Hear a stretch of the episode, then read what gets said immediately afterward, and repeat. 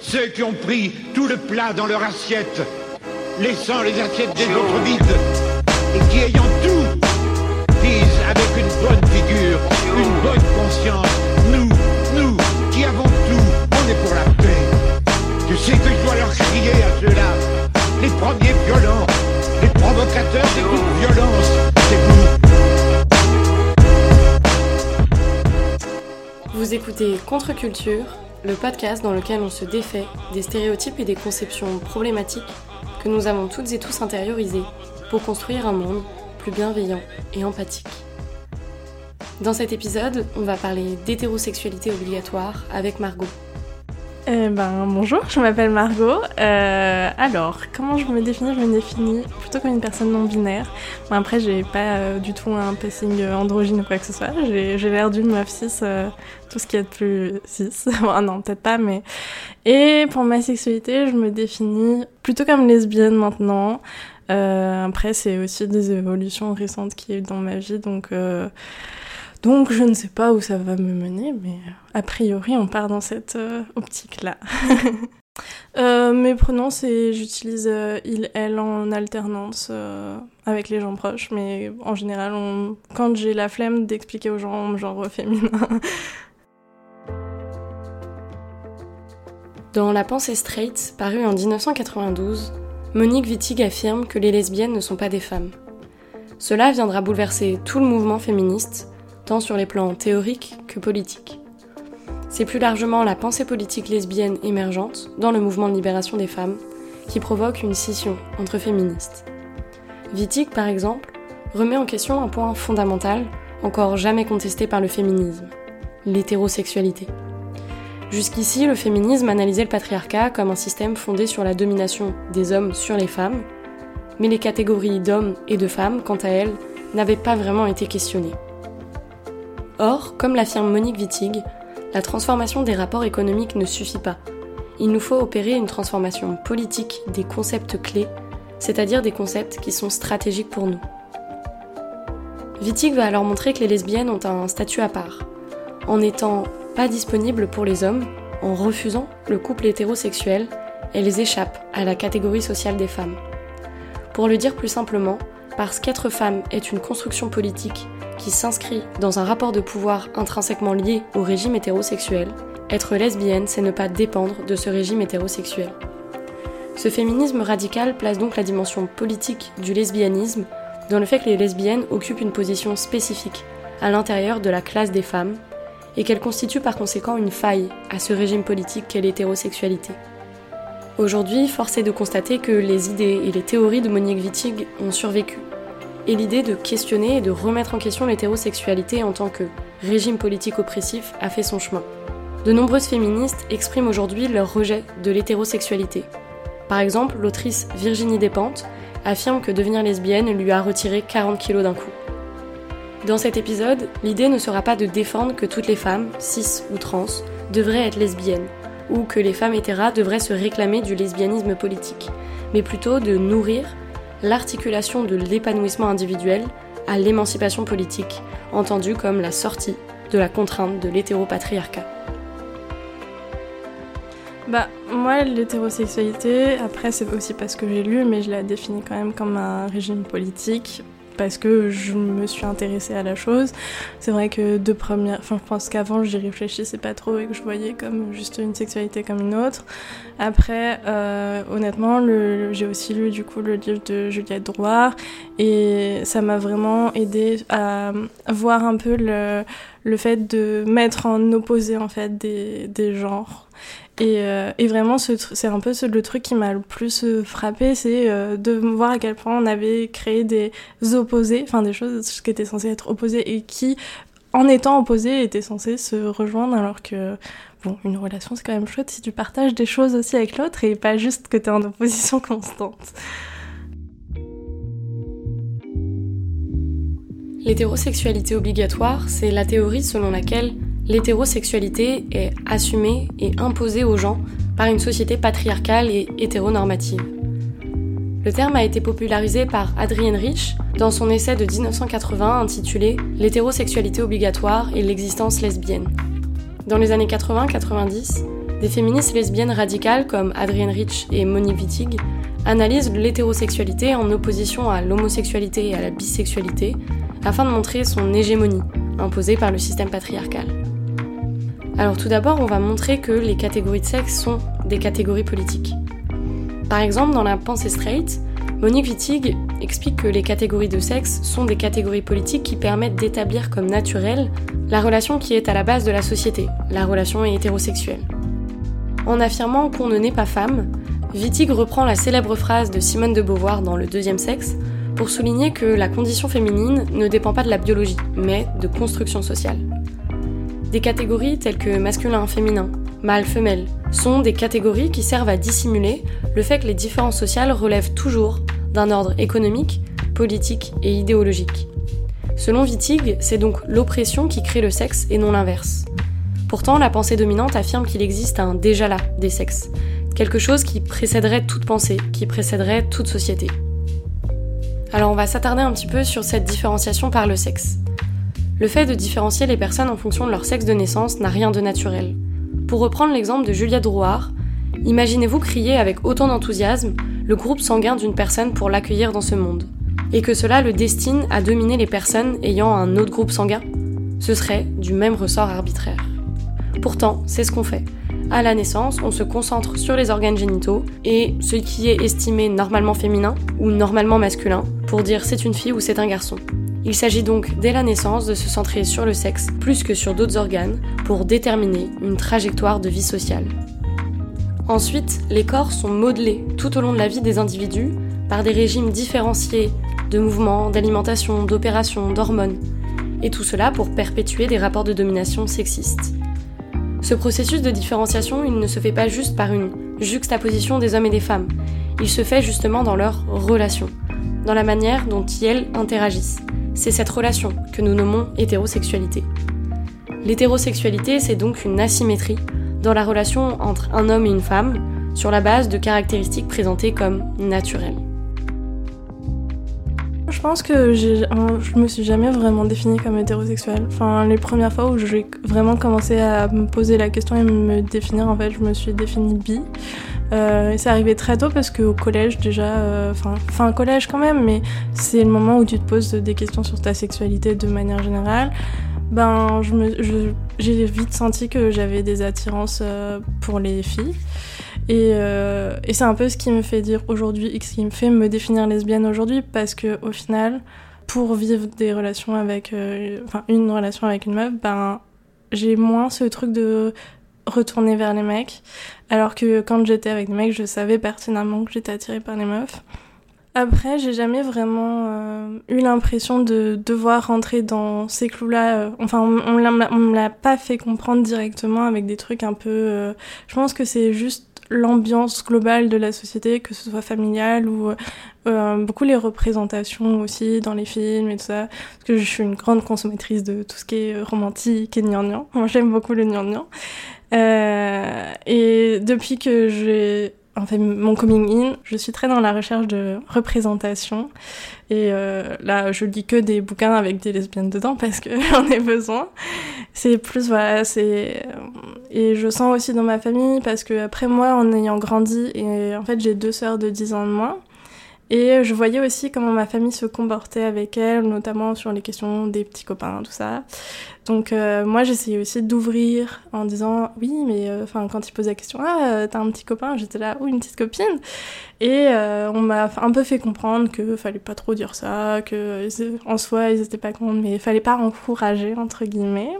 Et c'est un peu là où je me suis rendu compte quand même que même si c'était pas évident et qu'il y avait pas d'homophobie trop évidente ben en fait c'était quand même euh, remise dans l'hétérosexualité. Euh. Justement, une fois qu'on a différencié les individus par leur sexe de naissance, va s'opérer dans la société une mise en couple obligatoire. En fait, pour constituer un groupe comme dominé, il faut ensuite que le groupe dominant puisse le surveiller, le punir, lui inculquer ce qui le constitue comme différent en se positionnant en miroir inversé. C'est ce qu'explique Juliette Drouard. Pour cela, il faut donc des relations étroites de corps à corps, une mise en couple obligatoire, ainsi que des outils médiatiques, culturels, des représentations, pour diffuser des contenus qui rappellent que les dominants sont là. Ce système de domination, il a un nom, c'est l'hétérosexualité obligatoire. Dans une société patriarcale, les individus sont exposés à l'hétérosexualité depuis leur naissance. L'être humain est d'ailleurs considéré comme hétérosexuel jusqu'à preuve du contraire, jusqu'au coming out en fait. Les hétéros, quant à eux, n'ont pas besoin de faire de coming out. Une société hétérosexuelle, pour revenir sur ce que Margot est en train de dire, c'est une société qui se donne tous les moyens d'imposer cette hétérosexualité, de la contrainte à la romantisation des violences sexistes, en passant par la maîtrise des imaginaires. Prenons quelques exemples de contraintes à l'hétérosexualité. Par le passé, on a utilisé les mariages forcés, les enlèvements de femmes. On utilise également la force physique des hommes ou tout simplement la menace de cette force. Les corps féminins qui sont alors protégés de cette menace, de cette force, sont uniquement les corps qui se conforment au désir des hommes, par exemple les corps qui sont en couple exclusif avec un homme. Enfin, l'une des plus grandes contraintes à l'hétérosexualité, c'est évidemment la contrainte matérielle. Par exemple, les hommes touchent 34,6% de plus que les personnes femmes. Juliette Drouard vous pose donc cette question. Si on doit choisir entre ne pas manger, ne pas avoir de toit, être en mauvaise santé et vivre avec un homme, est-ce vraiment un choix ou une préférence? L'hétérosexualité en tant qu'organisation sociale n'a rien à voir en fait avec la biologie ou un désir naturel. L'hétérosexualité, c'est plutôt une contrainte qu'un désir des personnes exploitées par ce système. La société patriarcale a pourtant réussi à imposer l'hétérosexualité comme vraie de tout temps, en l'associant systématiquement à l'amour, à l'intimité, à la sexualité, et en désignant les contenus de violence sexistes comme de l'amour. Et c'est comme ça que nous avons toutes et tous intériorisé le mythe de l'amour romantique. Dès lors, puisque tout le monde a l'air en fait si heureux, heureuse en hétérosexualité, on se demande si ce n'est pas nous le problème. En réalité, il faut voir comment toutes les productions culturelles euphémisent la réalité de l'hétérosexualité et efface d'autres possibles relationnels. Un problème dans un couple hétérosexuel devient par exemple une expérience isolée, dont vous et vous seul êtes le problème et ou le coupable. Mais heureusement pour vous, il existe des thérapies qui viendront vous soigner pour correspondre mieux au moule hétérosexuel et suivre toutes les étapes de l'amour romantique sans vous poser de questions.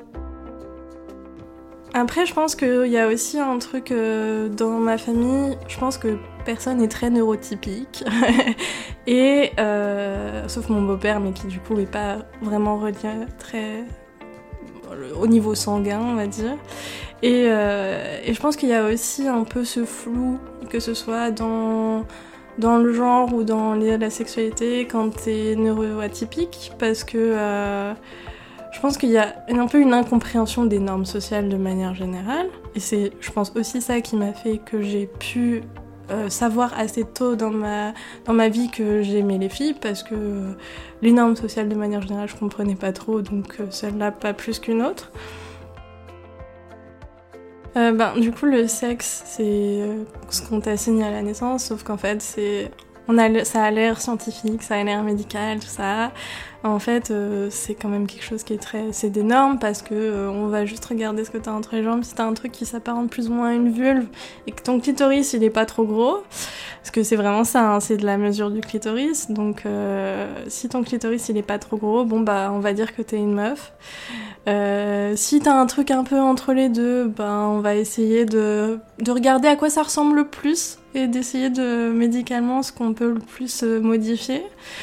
Et euh, si t'as un, un, entre guillemets un gros clitoris, qui, du coup euh, qui est appelé pénis, mais si t'as un truc assez grand, bah allez, t'es un mec et même même quand même les parents qui disent qu'ils qu'ils éduquent pas leurs enfants d'une manière ou d'une autre en fonction, bah alors déjà c'est pas les seuls parce que l'école et l'entourage, bah, ça a aussi son influence. Et, euh, et au final, même quand tu le veux pas, tu le fais quand même inconsciemment parce que. Et c'est là que c'est le plus. Euh, plus compliqué à défaire, c'est parce qu'en fait, c'est dans tous les pans de la société et ça structure absolument tout. Et c'est ça que, quand on s'en rend compte, c'est affolant parce que c'est dur, une fois que t'es un peu sorti de la matrice, entre guillemets, de plus voir que absolument tout euh, est en lien et est assigné à que ce soit des comportements, des objets, des... Enfin, c'est fou à quel point c'est omniprésent. Et en fait, c'est pour ça qu'on peut pas y échapper et que c'est un système. C'est parce que même si tu le veux pas, en fait, tu baignes dedans et sous des aspects que tu ne vois pas. Et c'est ça le plus le plus dur à défaire, c'est que tu peux pas le voir, donc tu peux pas le défaire. Selon Monique Wittig, la catégorie de sexe est une catégorie politique qui fonde la société en tant qu'hétérosexuelle. La catégorie de sexe est la catégorie qui établit comme naturelle la relation qui est à la base de la société et à travers laquelle la moitié de la population, les femmes, sont hétérosexualisées et soumises à une économie hétérosexuelle.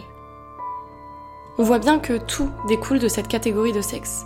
C'est la catégorie qui forme l'esprit tout autant que le corps, de telle manière que nous ne pouvons pas penser en dehors d'elle. La catégorie de sexe permet en fait de prendre une partie, le sexe de naissance, pour le tout, c'est-à-dire de ne penser un groupe humain qu'à travers un filtre. C'est la raison pour laquelle nous devons détruire cette catégorie de sexe selon Monique Wittig. Selon elle, on ne naît pas femme, on est forcé, dans nos corps et dans notre pensée, de correspondre avec l'idée de nature qui a été établie pour nous, qui découle de cette assignation genrée à la naissance. L'oppression que vivent les femmes semble être une conséquence de cette nature en nous, cette essence féminine, alors qu'en réalité cette nature n'est qu'une idée imposée par les dominants. Pour citer Simone de Beauvoir, on ne naît pas femme, on le devient. Aucun destin biologique, psychique, économique ne définit la figure que revêt au sein de la société la femelle humaine. C'est l'ensemble de la civilisation qui élabore ce produit intermédiaire entre le mâle et le castrat qu'on qualifie de féminin. Cette prétendue essence féminine, ce mythe de la femme, n'est pas la cause de l'oppression. Ce n'est en fait que la marque que l'oppresseur impose sur les opprimés. C'est ce qu'ont montré les analyses féministes matérialistes, notamment celle de Colette Guillaumin, qui a montré que la marque ne préexiste pas à l'oppression, en étudiant à quel point le concept de race n'existait pas avant la réalité socio-économique de l'esclavage.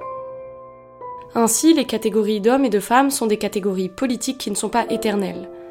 Une fois que la classe des hommes, par exemple, aura disparu, les femmes en tant que classe et tout ce que cette domination implique disparaîtront. Pour cela, il faut toujours penser à bien dissocier les femmes, c'est-à-dire la classe à l'intérieur de laquelle nous combattons, et la femme, c'est-à-dire le mythe. La femme n'existe pas, alors que les femmes sont le produit d'une relation sociale. Cette ambiguïté, on la retrouve d'ailleurs dans le terme de féministe. Que veut dire féministe? Ce mot est formé avec le mot femme et veut dire quelqu'un, quelqu'une qui lutte pour les femmes. Pour être plus précise, on pourrait dire que c'est quelqu'une qui lutte pour les femmes en tant que classe et pour la disparition de cette classe. Or, pour de nombreuses personnes, le terme féministe qualifie quelqu'une qui lutte pour la femme et pour sa défense, c'est-à-dire pour le mythe de la femme. Selon nous, il est nécessaire de comprendre que chacun, chacune, existe en tant qu'individu, en même temps que comme membre d'une classe. C'est peut-être la première condition pour l'accomplissement d'une révolution. Montrer que des problèmes prétendument subjectifs, individuels et privés sont en fait des problèmes sociaux, des problèmes de classe. Du coup, ce qui est chouette aussi, c'est de voir des personnes, que soient 6 ou 30, en fait, se reprendre certains codes euh, bah, on va dire, le plus évident, entre guillemets, ça va être les, les mecs gays qui euh, assument leur féminité aussi, qui en jouent. Bon, après, ça va ramener d'autres biais aussi d'homophobie et tout ça. Mais bon, après, euh, il y a de plus en plus de, de mecs cis hétéros aussi qui commencent à jouer avec ça. Je suis un peu plus mitigée sur ces aspects-là, mais euh, ça c'est aussi personnel. Mais voilà, aussi tout ce qui est euh, ben, pour les meufs d'avoir des trucs, des habits plus neutres. Euh, enfin, je sais que moi, mon rapport au genre, il a aussi beaucoup été en, en lien avec ma sexualité.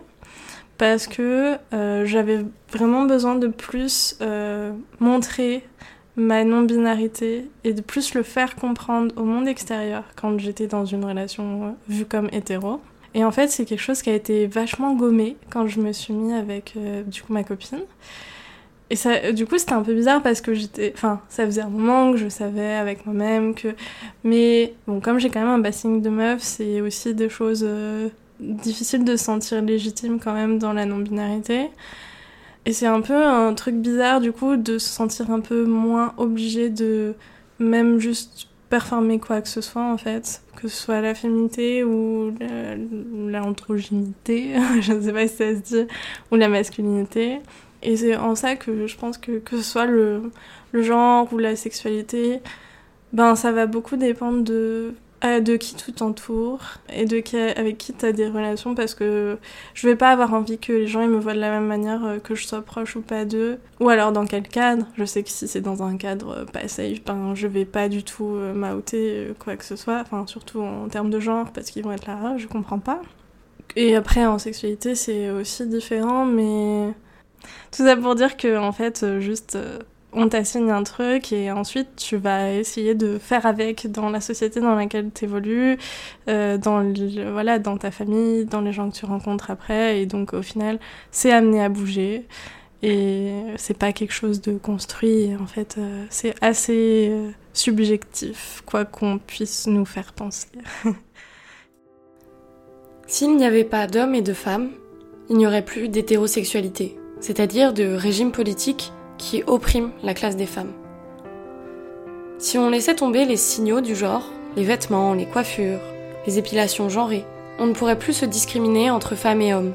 Les corps seraient perçus différemment, indépendamment des critères genrés que l'on a appris, ce qui montre bien toute l'artificialité du processus. En fait, pour que tout le monde soit persuadé qu'il n'y a pas d'autre possibilité que d'être un homme ou d'être une femme, notre société patriarcale repose sur une religion, une sorte de culte de l'hétérosexualité. Mais ce processus n'est qu'une croyance. L'éducation déjà oriente sexuellement les personnes vers un désir hétéro et vers une manière de faire l'hétérosexualité. Comme l'explique Juliette Drouard, penser l'hétérosexualité, c'est donc réfléchir à un régime politique qui construit des personnes dominantes et des personnes dominées sur la base de leurs organes sexuels et les met systématiquement en relation intime afin que les dominants en tirent des bénéfices. Juliette Drouard parle donc de système hétéro, un système d'organisation de la société et donc un régime politique qui s'articule autour de trois opérations. La différenciation des sexes, la mise en couple obligatoire des sexes opposés et l'exploitation du travail des personnes dominées. L'idée n'est donc pas de remettre en cause votre attirance pour le sexe opposé. Remettre en question l'hétérosexualité, c'est vouloir sortir d'un système de domination. C'est libérer les possibilités de rapport à l'autre en brisant la différenciation sociale par le sexe. Et, moi, c'est ça qui me dérange avec l'hétérosexualité obligatoire, c'est... Enfin, je veux pas que toutes les meufs, elles deviennent lesbiennes. Ça n'a, pas de sens. Pour moi, ce que je voudrais, la question que je voudrais poser à toutes les meufs en hétéro, en tout cas qui ont été que avec des meufs dans leur vie, c'est qu'est-ce qui vous empêche de faire le pas vers d'autres meufs ou d'autres personnes non binaires euh, est-ce que vous avez déjà pensé à ça? Est-ce que vous vous êtes déjà imaginé? Dans ce cas-là, qu'est-ce qui allait pas? En fait, c'est juste permettre cette ouverture et pas se sentir obligé de rentrer dans certaines cases parce que c'est plus facile, parce que ça permet aussi une stabilité euh, matérielle.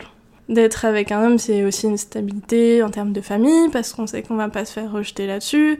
Peu de familles rejettent leur enfant parce qu'il est hétéro.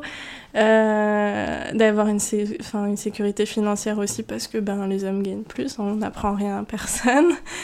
Et l'important c'est vraiment de, voilà, pour moi de se poser les questions et de s'accorder, mais dans tous les aspects de la vie en fait, de s'accorder l'imagination de penser autre chose. Et une fois qu'on a fait ça, si on est d'accord avec le fait que ben non, nous on aime les hommes, nous on aime être en couple hétéro, euh, on sait pourquoi, ben moi ça, ça me va entre guillemets. Tant que c'est pas une obligation et tant qu'on on s'est posé la question à soi-même de pourquoi je le fais.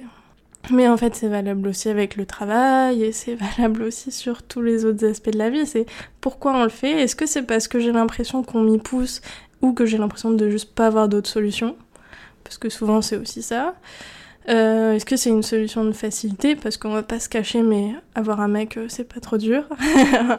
après, certaines personnes vont peut-être euh, me contredire, mais les mecs, ils sont quand même faciles à, entre guillemets, avoir. On parle de fil facile, mais je suis désolée, c'est pas plus facile à, à pécho qu'un mec. Et c'est aussi ça, c'est aussi un challenge quand on est lesbienne, c'est que ça rebat toutes les cartes. J'ai jamais eu de problème avec être en relation avec des gens, mais j'avoue que entrer en relation lesbienne, ça a aussi rebattu ça en mode euh, en fait on fait quoi? Parce qu'on n'a pas de schéma, on n'a pas de. Et en même temps, c'est justement une créativité à nous de, de créer. Et c'est dur. parce que, ben, comme j'ai dit, euh, les chemins tout tracés, ça peut être. Euh, ça, en fait, ça enlève de la pression, mais c'est aussi un peu plus triste.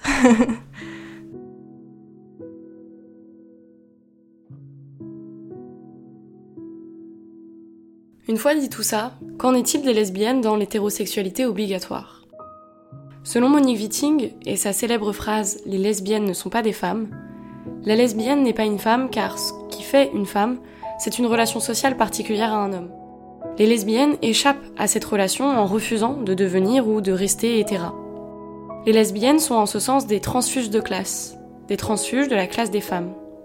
Corinne Monet, par exemple, dans son texte À propos d'autonomie, d'amitié sexuelle et d'hétérosexualité, en tant que militante anarchiste bisexuelle, a décidé de refuser toute cohabitation avec ses partenaires sexuels ou l'idée de dépendance monogame. Car la destruction de la classe des femmes et de celle des hommes qui s'approprient les femmes ne peut s'accomplir que par la destruction de l'hétérosexualité comme système social basé sur l'oppression et l'appropriation des femmes par les hommes. Évidemment, on vous l'accorde, ce n'est pas si facile de s'extraire de l'hétérosexualité. Car on l'a vu, l'hétérosexualité n'est pas seulement une orientation sexuelle, un désir indépendant de toute contrainte. L'hétérosexualité est un régime politique. C'est l'hétérosexualité qui régit la société, c'est d'ailleurs à l'intérieur de ce cadre que les personnes qui ne sont pas hétérosexuelles, les personnes femmes célibataires, les personnes trans, gays, lesbiennes, se battent sans cesse en devant imiter l'hétérosexualité pour obtenir des droits. Par exemple, la PMA en France oblige les lesbiennes à passer par un long processus d'adoption, alors qu'on pourrait tout simplement mettre en place une reconnaissance simple de l'enfant. Euh, après, l'autre problème avec euh, les catégories de sexe, l'injonction à l'hétérosexualité, tout ça, c'est que, entre guillemets, on nous dit que c'est pour euh, se reproduire, parce que c'est ça le but en soi. Il n'y aurait pas de couple si on peut pas avoir de reproduction et d'enfants, parce qu'une famille, il y a des enfants. Sauf que déjà, il y a des couples queer de manière générale, avec des personnes trans, avec euh, même des personnes qui ont les mêmes euh, gamètes ou autres, qui ont des enfants. Il y a des gens qui veulent vivre l'expérience d'être enceinte sans forcément élever des enfants. Il y a des gens qui veulent des enfants sans forcément être enceinte ou alors sans forcément être en couple. Euh, moi, je sais que j'ai aussi des amis qui ne se voient pas dans l'avenir relationner avec un mec cis et pourtant qui ont très envie d'avoir une famille et des enfants. Et en fait, voilà, il y a ce truc dans le mode, il y a les catégories opposées qui sont destinées à se remettre ensemble dans le but de faire des enfants. Et d'avoir une relation, d'avoir à la fois des relations sexuelles et à la fois des relations romantiques. Et cette personne est censée tenir toute la vie. Euh, il y a beaucoup trop de, il y a beaucoup trop de facteurs et en fait, ce qui serait chouette, ce serait aussi de faire un mélange de tout ça, de pouvoir avoir des relations romantiques avec des gens, sans avoir de relations sexuelles, d'avoir des relations sexuelles sans forcément être en couple, de vouloir des enfants avec quelqu'un sans forcément euh, être ensemble, ni romantiquement, ni... moi, je sais que un des trucs un peu que j'ai dans ma vie, c'est si je me mariais, ben, il y a des chances que ce soit au final avec des potes. Enfin, tu vois, si je devais me marier aujourd'hui, ce serait avec des potes parce que parce que je les aime réellement, mais pas romantiquement. Juste, j'ai vraiment beaucoup d'amour pour eux et euh, et pour autant, ça m'empêcherait pas d'avoir euh, des des gens euh, romantiquement à côté. Et du coup, cette pote qui va très fort des enfants, mais qui se voit pas avec relationner avec des cis, mais je lui dis, moi, si tu veux un jour, vas-y, chaud, on a un enfant ensemble, mais juste, je serai pas enceinte parce que c'est vraiment pas quelque chose que je veux. Mais voilà, faire un remix un peu de tout ça et de même si on est en couple hétéro, de pas se dire euh, le but de mon couple euh, c'est d'avoir un enfant parce que même si t'es en couple 6-7, ben le but c'est d'être heureux dans ta relation, d'être heureux dans ta vie et euh, de profiter, de profiter de ce que t'as envie et si ça passe pas par un enfant, bah ça passe pas par un enfant. Selon Monique Wittig, la catégorie de sexe est une catégorie totalitaire qui, pour prouver son existence, a ses inquisitions, ses cours de justice, ses tribunaux, son ensemble de lois, ses terreurs, ses tortures, ses mutilations, ses exécutions, sa police. Elle possède nos esprits de telle manière que nous ne pouvons pas penser en dehors d'elle. C'est la raison pour laquelle nous devons la détruire. Cette pensée straight, théorisée par Monique Wittig en référence à la pensée sauvage de Lévi-Strauss, c'est cette pensée qui regroupe des concepts tels que femme, homme, différence, et tous les concepts tels que histoire, culture et réel affectés par ce marquage. Selon Wittig, si on reconnaît aujourd'hui qu'il n'y a pas de nature et que tout est culture, par exemple le sexe de naissance, perdure dans notre culture un noyau de nature, une relation qui revêt un caractère d'inéluctabilité, c'est la relation hétéro ou relation obligatoire entre l'homme et la femme, dit-elle. Ainsi, continuer de nous concevoir comme homme ou femme, c'est contribuer au maintien du système hétéro. L'une des particularités de cette pensée straight, c'est d'universaliser sa production de concepts et de théoriser des lois générales qui valent pour toutes les époques, toutes les sociétés, tous les individus. En ce sens, on parle de la différence des sexes par exemple, comme si cette différence était naturelle et valable pour toute société. Or, ces catégories n'ont de sens que dans l'hétérosexualité obligatoire. La pensée straight, en universalisant les concepts, les idées, les catégories, ne peut alors concevoir d'autres concepts, d'autres relations humaines qui ne seraient pas ordonnées par l'hétérosexualité. La transformation des rapports économiques ou alors l'augmentation du nombre de femmes au poste de pouvoir ne suffisent pas pour sortir du patriarcat, contrairement à ce que peuvent affirmer les féministes libérales. Il faut au contraire rompre complètement avec le contrat hétérosexuel, c'est-à-dire les concepts clés de l'hétérosexualité. Selon Judith Butler, dans la mesure où le genre est la transformation culturelle d'une sexualité biologiquement multiple en une hétérosexualité imposée par la culture, et que l'hétérosexualité déploie des identités de genre distinctes et hiérarchisées pour atteindre son but, alors l'effondrement du caractère obligatoire de l'hétérosexualité entraînerait logiquement l'effondrement du genre lui-même. La pensée straight, c'est pas tellement le régime politique qui fait qu'on nous pousse, c'est aussi intérieurement, quand tu grandis, les schémas qu'on va, enfin, en fait, que t'inculques toi-même, que tu vois même plus, que tu reproduis, et, euh, qui se mettent partout.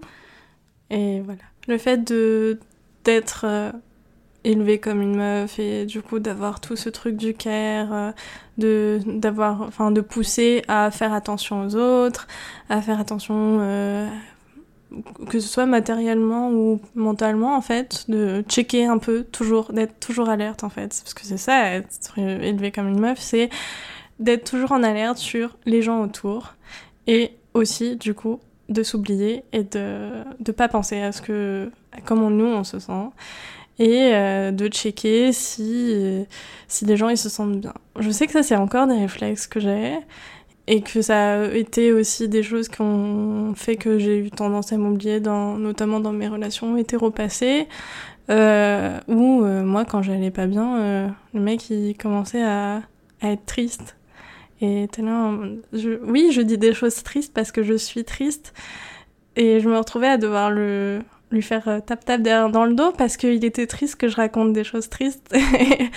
et ça, ça a été vraiment un poids que j'ai senti en étant plus euh, en étant déjà célibataire dans un premier temps et avec une meuf après c'est que on partageait juste ça et qu'il y avait des échanges et que en fait c'est ça des échanges sur euh, y penser sur des réflexions et j'étais plus seule à porter ce poids là euh, de ce que ce qu'on m'avait habitué à faire mais ça, c'est ouais, c'est des trucs qui restent en fait, même si on se rend compte qu'on n'est plus dans les catégories de genre, même si on se rend compte qu'on n'est plus dans les catégories sexuelles, bah ça reste et, et c'est difficile d'en sortir parce que ça reste des mécanismes et en même temps c'est pas des choses mauvaises par essence parce que faire attention aux autres c'est chouette. Juste il faudrait que tout le monde fasse attention à et en fait que la charge elle soit partagée que tout le monde fait plus ou moins attention aux autres et que du coup on ait aussi euh, assez d'espace mental pour se dire que les gens font attention à nous et que et aussi nous-mêmes penser plus à nous-mêmes et pas seulement à checker les autres en s'oubliant quoi. On entend souvent les hommes hétérosexuels homophobes utiliser l'argument de la nature pour soutenir leurs pensées. Les êtres humains seraient par nature attirés par le sexe opposé. Celles qui dérogent à cette règle sont donc considérées comme déviants. Mais on entend aussi de l'autre côté de l'échiquier des personnes queer affirmer qu'elles sont homosexuelles, lesbiennes, bi depuis toujours. Alors on va se demander si l'orientation sexuelle est naturelle ou construite. Tout d'abord, concernant l'hétérosexualité, on fait souvent de cette sexualité une sexualité naturelle et de l'homosexualité une sexualité qui s'opposerait à la nature. Mais on l'a vu, l'hétérosexualité n'est pas naturelle ou universelle. L'hétérosexualité est une construction culturelle qui justifie le système entier de la domination sociale, fondée sur la fonction de la reproduction obligatoire pour les femmes et l'appropriation de cette reproduction, écrit Monique Wittig. Alors pourquoi a-t-on l'impression que l'hétérosexualité est naturelle? Déjà, on a vu qu'il existait dans notre société un culte de l'hétérosexualité et un ensemble de productions culturelles qui permettaient l'intériorisation de la naturalité de l'hétérosexualité depuis notre enfance. Mais on pourrait aussi aller regarder du côté des concepts. D'où vient le concept d'hétérosexualité? Ce concept a été créé dans la langue française en 1911, à un moment où la psychanalyse a entrepris une entreprise de normalisation de la sexualité dominante. En théorisant l'hétérosexualité, le but était donc de rationaliser, de naturaliser une orientation sexuelle en la présentant comme un fait biologique inhérent à la nature humaine. Selon Monique Wittig, cette rationalisation a permis la justification de la confiscation de la reproduction des femmes et de leurs personnes physiques par les hommes. En fait, en actant une naturalité à la différence des sexes, l'hétérosexualité n'admet comme normale que la sexualité à finalité reproductive, et non pas la sexualité lesbienne, gay, bi ou la sexualité. La différence des sexes est alors posée comme le fondement de notre société et non comme une différence culturelle qui sert un régime politique. Ouais, la, phrase de Wittig a fait très sens dans mon vécu de personne non binaire euh, lesbienne maintenant. Mais c'est pour ça que j'ai aussi un, un flou de. Du coup, maintenant, j'en suis où dans mon genre parce que je, parce que je me sentais moins obligée de performer la non-binarité. Et en fait, juste, c'était, c'est un truc là. Mais comme c'est plus en rapport de domination avec euh, un mec, ben on se sent obligé de moins de choses, on se sent plus libre et en fait euh, les injonctions euh, bah, s'effacent parce qu'on est deux à avoir vécu plus ou moins les mêmes, même si on n'a pas grandi dans les mêmes choses. en fait on a un peu un miroir en face de c'est vraiment ce truc de opposer et en fait euh, ben les opposés euh, sont censés être ensemble. Pourquoi? Parce que en fait c'est chouette aussi de pouvoir se faire renvoyer la balle de ce qu'on envoie à l'autre. Parce que souvent aussi si on a des comportements c'est qu'on aimerait bien, c'est qu'on pense que c'est chouette pour les autres. Donc a priori nous aussi on aimerait bien avoir des comportements similaires et on a le droit en fait. on a le droit de se faire euh, de se faire soutenir, de se faire prendre soin de soi et clairement, euh, en fait, le fait de devenir, entre gros guillemets, lesbienne, ben, ça, ouais, ça a rebattu les cartes du genre et je me sens, ouais, au moins obligée d'être non-binaire euh, de manière plus, entre guillemets, ostensible. Mais j'ai quand même pas envie de, de flouter cette identité parce que c'est chouette aussi, je trouve, de mettre en avant des lesbiennes non-binaires parce que ça existe. Mais, mais c'est chouette aussi de se dire que les personnes non binaires peuvent rentrer dans des catégories de sexualité qui ont l'air binaires euh, de, de, prime abord, parce que quand on parle de lesbienne, on se dit ah bah c'est deux meufs, la plupart du temps six, ensemble. Et c'est chouette que ce soit ouvert et de pas faire de trop de catégories là-dessus. Euh. Alors justement, est-ce que le lesbianisme et l'homosexualité sont naturels? Évidemment, certaines se sentent lesbiennes depuis toujours. Mais cet argument vient aussi invisibiliser d'autres vécus. Dans son livre Comment devenir lesbienne en 10 étapes, Louise Morel explique qu'il est normal de douter beaucoup et de se tromper sur son orientation sexuelle. En réalité, tout le monde n'a pas une enfance lesbienne. Même si beaucoup de lesbiennes mettent en avant des récits d'enfance placés sous le signe d'une certaine transgression de genre, censés témoigner d'un lesbianisme déjà latent, écrit-elle, ces expériences ne sont pas partagées par toutes les lesbiennes.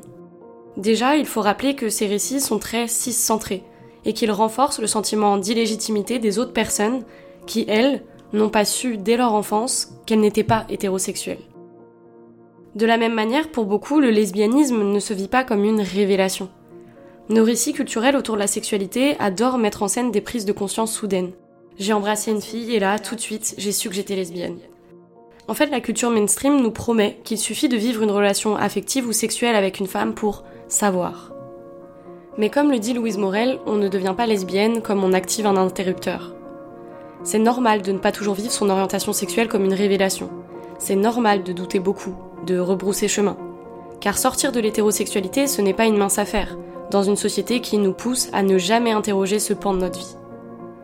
Je rejoins Louise Morel lorsqu'elle définit la sexualité comme un continuum, sur lequel nous pouvons évoluer tout au long de notre vie. On essaie souvent de reconstruire a posteriori un récit sur notre sexualité qui serait exempt de changement. On affirme par exemple qu'on a toujours été lesbienne une fois que l'on réécrit notre histoire. Mais pourquoi ne pas considérer plutôt le désir romantique et le désir sexuel comme mouvant? Par exemple, les théoriciennes du lesbianisme politique, Rubin et Wittig, parlaient de devenir lesbien, mais elles ne le résumaient pas à une prédestination naturalisante, c'est-à-dire cette idée que quand on devient lesbienne, c'est qu'on l'a toujours été, on l'a toujours su. Au contraire, ces penseuses ont articulé le devenir lesbien en tant que épanouissement intime avec l'émancipation politique dont il peut s'accompagner. Bah, peut-être qu'elle est mouvante. La sexualité, après, en fait, juste, on devrait avoir la liberté, qu'elle soit mouvante ou pas. Euh, on a le droit de savoir euh, depuis son plus jeune âge qu'on veut être que, euh, que avec des meufs, que avec des mecs, avec tout le monde, que avec des personnes non binaires, même si en général tu commences pas ta, ton orientation sexuelle en disant oui, je ne veux être qu'avec des personnes non binaires parce que tu sais même pas que ça existe.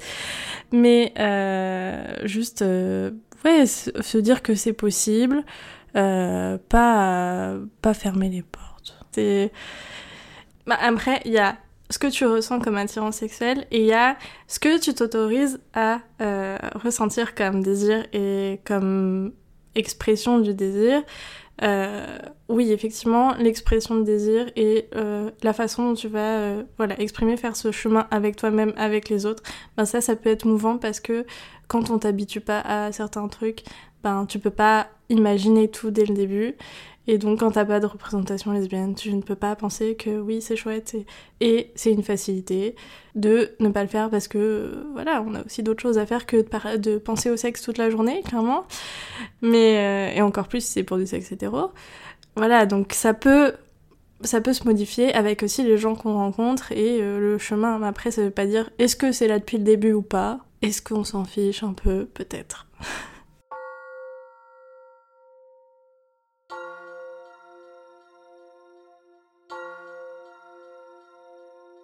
Bah, les lesbiennes ne sont pas des femmes, ça ramène au truc.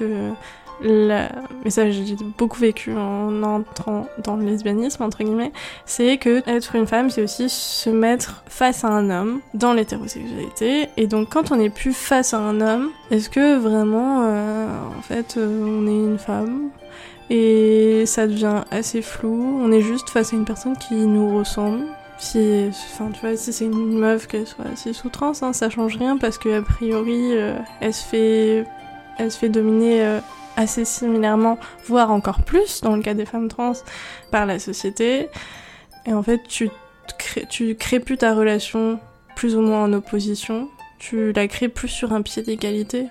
Et même si t'as l'impression que ta relation hétéro, elle est elle est équitable et que t'es sur un pied d'égalité, il euh, y a toujours des choses qu'on voit pas parce que mais mais je l'ai vécu hein, et c'est ça qui m'a fait un peu boum derrière la tête aussi en sortant de l'hétérosexualité, c'est que tu te dis j'étais j'étais féministe, enfin je le suis toujours, hein, mais euh, j'étais aussi euh, au courant de, enfin j'étais renseignée quand même, j'étais pas juste une meuf bourgeoise qui qui se pose pas trop de questions. Et en fait, il y avait des rouages partout. C'est, ça donne le vertige de voir à quel point même les choses qu'on ne pense pas être euh, de la domination dans un couple hétéro, ben ça l'est. Pendant longtemps, le féminisme a entretenu cette pensée straight, c'est-à-dire ce système de domination conceptuelle et matérielle qui présente la différenciation des sexes comme naturelle alors qu'il s'agit en réalité d'une construction idéologique et culturelle qui masque l'opposition sociale de classe entre les hommes et les femmes. En fait, pendant longtemps, l'hétérosexualité a été un tabou dans les mouvements féministes. Encore aujourd'hui, beaucoup de féministes peinent à politiser leurs relations amoureuses et sexuelles et peinent à les inscrire dans le régime politique qui les façonne. Elles tendent à invisibiliser et à reproduire les oppressions envers les personnes non hétérosexuelles. Dans son essai La contrainte à l'hétérosexualité, Adrienne Rich écrit La conviction qui me guide est que la seule existence d'écrits lesbiens spécifiques n'est pas suffisante pour la pensée féministe. Toute théorie ou création culturelle politique qui fait de l'existence lesbienne un phénomène marginal ou moins naturel, qui n'y voit qu'une simple préférence sexuelle ou un reflet des relations hétérosexuelles ou homosexuelles masculines, ne peut être que profondément édulcorée, quels que soient ses autres apports. La théorie féministe ne peut plus se contenter de tolérer le lesbianisme comme style de vie alternatif, ou de faire ici ou là une allusion de bon ton aux lesbiennes. Il est grand temps de faire une critique féministe de la contrainte à l'hétérosexualité qui pèse sur les femmes. La pensée straight a ainsi été défendue par les féministes elles-mêmes dans les années 80, par un féminisme hétérocentré qui cherchait à imposer l'identification femme au détriment du point de vue lesbien. Aujourd'hui, cette pensée straight, elle s'incarne dans la pensée des personnes TERF, ces personnes qui peuvent être lesbiennes ou hétéros, mais qui oppriment les personnes transgenres selon des arguments essentialistes. En France, une ancienne fémène se déclare être femme parce qu'elle a une vulve, par exemple. Mais les TERF ne sont pas les seuls à reproduire et à perpétuer la pensée straight. Dans son ouvrage Sortir de l'hétérosexualité, Juliette Douroir écrit Je ne sais pas combien de livres et combien de discours de personnes femmes féministes sont tenus sur les viols, la charge mentale, le harcèlement, les inégalités au sein de l'entreprise, le couple, etc. Sans qu'une fois soit prononcé le mot hétérosexualité. Sans qu'une fois soit nommé le cadre relationnel dans lequel toutes ces expressions et ces outils du sexisme adviennent. Bah, alors le féminisme. Euh, basique qu'on peut retrouver de manière euh, plus globale quand on, commence à s'intéresser à tout ça, c'est en général des meufs cis qui sont sur les réseaux pour euh, notre génération et qui parlent beaucoup aussi de sexualité, de sexualité hétéro, et c'est le premier pas dans euh, un peu le féminisme, tout ce qui va être déconstruction après, même si c'est un bien grand mot. et c'est ça après qui permet de mettre un pied pour aller voir d'autres choses. Mais euh, clairement, une fois qu'on a passé euh, les premiers caps euh, de réflexion, je pense que ce genre de compte est quand même assez limité parce que ça, ça ressasse toujours les mêmes choses de plaisir, de plaisir dans le couple hétéro, de qu'est-ce qu'il faut faire pour sauver sa relation hétéro, de comment arriver à faire communiquer son mec. au bout d'un moment, il euh, n'y a pas 10 000 solutions et on peut aussi abandonner, on peut aussi arrêter, c'est pas grave, c'est pas pour ça qu'on n'est pas forte, c'est pas pour ça qu'on n'a pas assez de hargne, juste euh, on a le droit de se reposer aussi. Dans son ouvrage, Julia Drouard revient sur l'histoire de dénonciation de l'hétérosexualité qui remonte au mouvement queer états-unien du début des années 90. À ce moment-là, le queer propose ce qui n'existe pas encore, les personnes de cette communauté incarnent en fait dans leur corps des alternatives aux normes cis-hétéro constitutives du sexisme. Elles vont conceptualiser l'hétérosexualité en tant que régime politique à la base du sexisme. En ce sens, l'homosexualité n'est pas que le désir pour une personne de son propre sexe. C'est aussi le désir pour quelque chose d'autre qui n'est pas connoté, écrit Wittig. Le désir est alors résistance à la norme. En réalité, puisqu'une femme ne devient femme qu'en relation avec un individu de la classe opposée, les hommes, les lesbiennes, parce qu'elles n'entrent pas dans cette catégorie, ne sont pas des femmes. D'ailleurs, selon Wittig, ce n'est pas en tant que femmes que les lesbiennes sont opprimées, mais bien plutôt parce qu'elles ne sont pas des femmes, justement. Wittig pense ainsi que le lesbianisme est bien plus que l'homosexualité, c'est-à-dire le concept homologue à celui d'hétérosexualité. Le lesbianisme ouvre sur une autre dimension de l'humain, puisqu'il ne se fonde pas sur la différence des sexes. Il invite ainsi à penser en dehors de ce qui est masculin et féminin. Vraiment, ma conclusion, ce serait juste euh, posez-vous les questions. Si vous avez l'énergie, parce qu'il y a aussi euh, d'autres choses dans la vie euh, qui sont compliquées, qui font qu'on aide. Mais si vous avez l'espace mental, si vous avez le temps, et allez voir des psys, posez-vous les questions sur qu'est-ce que vous voulez vraiment dans la vie. C'est dur, ça fait un peu mal au début, honnêtement, mais à terme, c'est quand même plus chouette de savoir que on vit parce qu'on a choisi ce qu'on veut vraiment, même si ça change, parce que ça a le droit de changer aussi, et de se prendre du temps pour soi, que ce soit euh, espacer les moments où on va se poser des questions, juste justement se poser les questions, c'est aussi prendre du temps pour soi, mais de pas être trop dur avec soi-même et de réussir à faire son petit bonhomme de chemin et continuer à évoluer. Euh, son rythme, mais le faire quand même parce que stagner, c'est triste. J'aimerais terminer cet épisode avec une citation de Monique Wittig. Le lesbianisme est historiquement la culture grâce à laquelle nous pouvons questionner politiquement la société hétérosexuelle et ses catégories sexuelles, sur la signification de ces institutions de domination en général, et en particulier sur la signification de cette institution de dépendance personnelle qu'est le mariage imposé aux femmes. En fait, il faut voir comment chaque problème individuel dépend de problèmes liés à la classe et non à l'individu. Mais détruire la femme en tant que catégorie de sexe Ce n'est pas détruire les femmes, ni détruire le lesbianisme, car c'est le seul concept qui soit au-delà des catégories de sexe. La lesbienne n'est pas une femme, ni politiquement, ni idéologiquement, ni socialement, puisque la femme n'existe que par ses relations à un homme. Les lesbiennes sont donc des transfuges à leur sexe.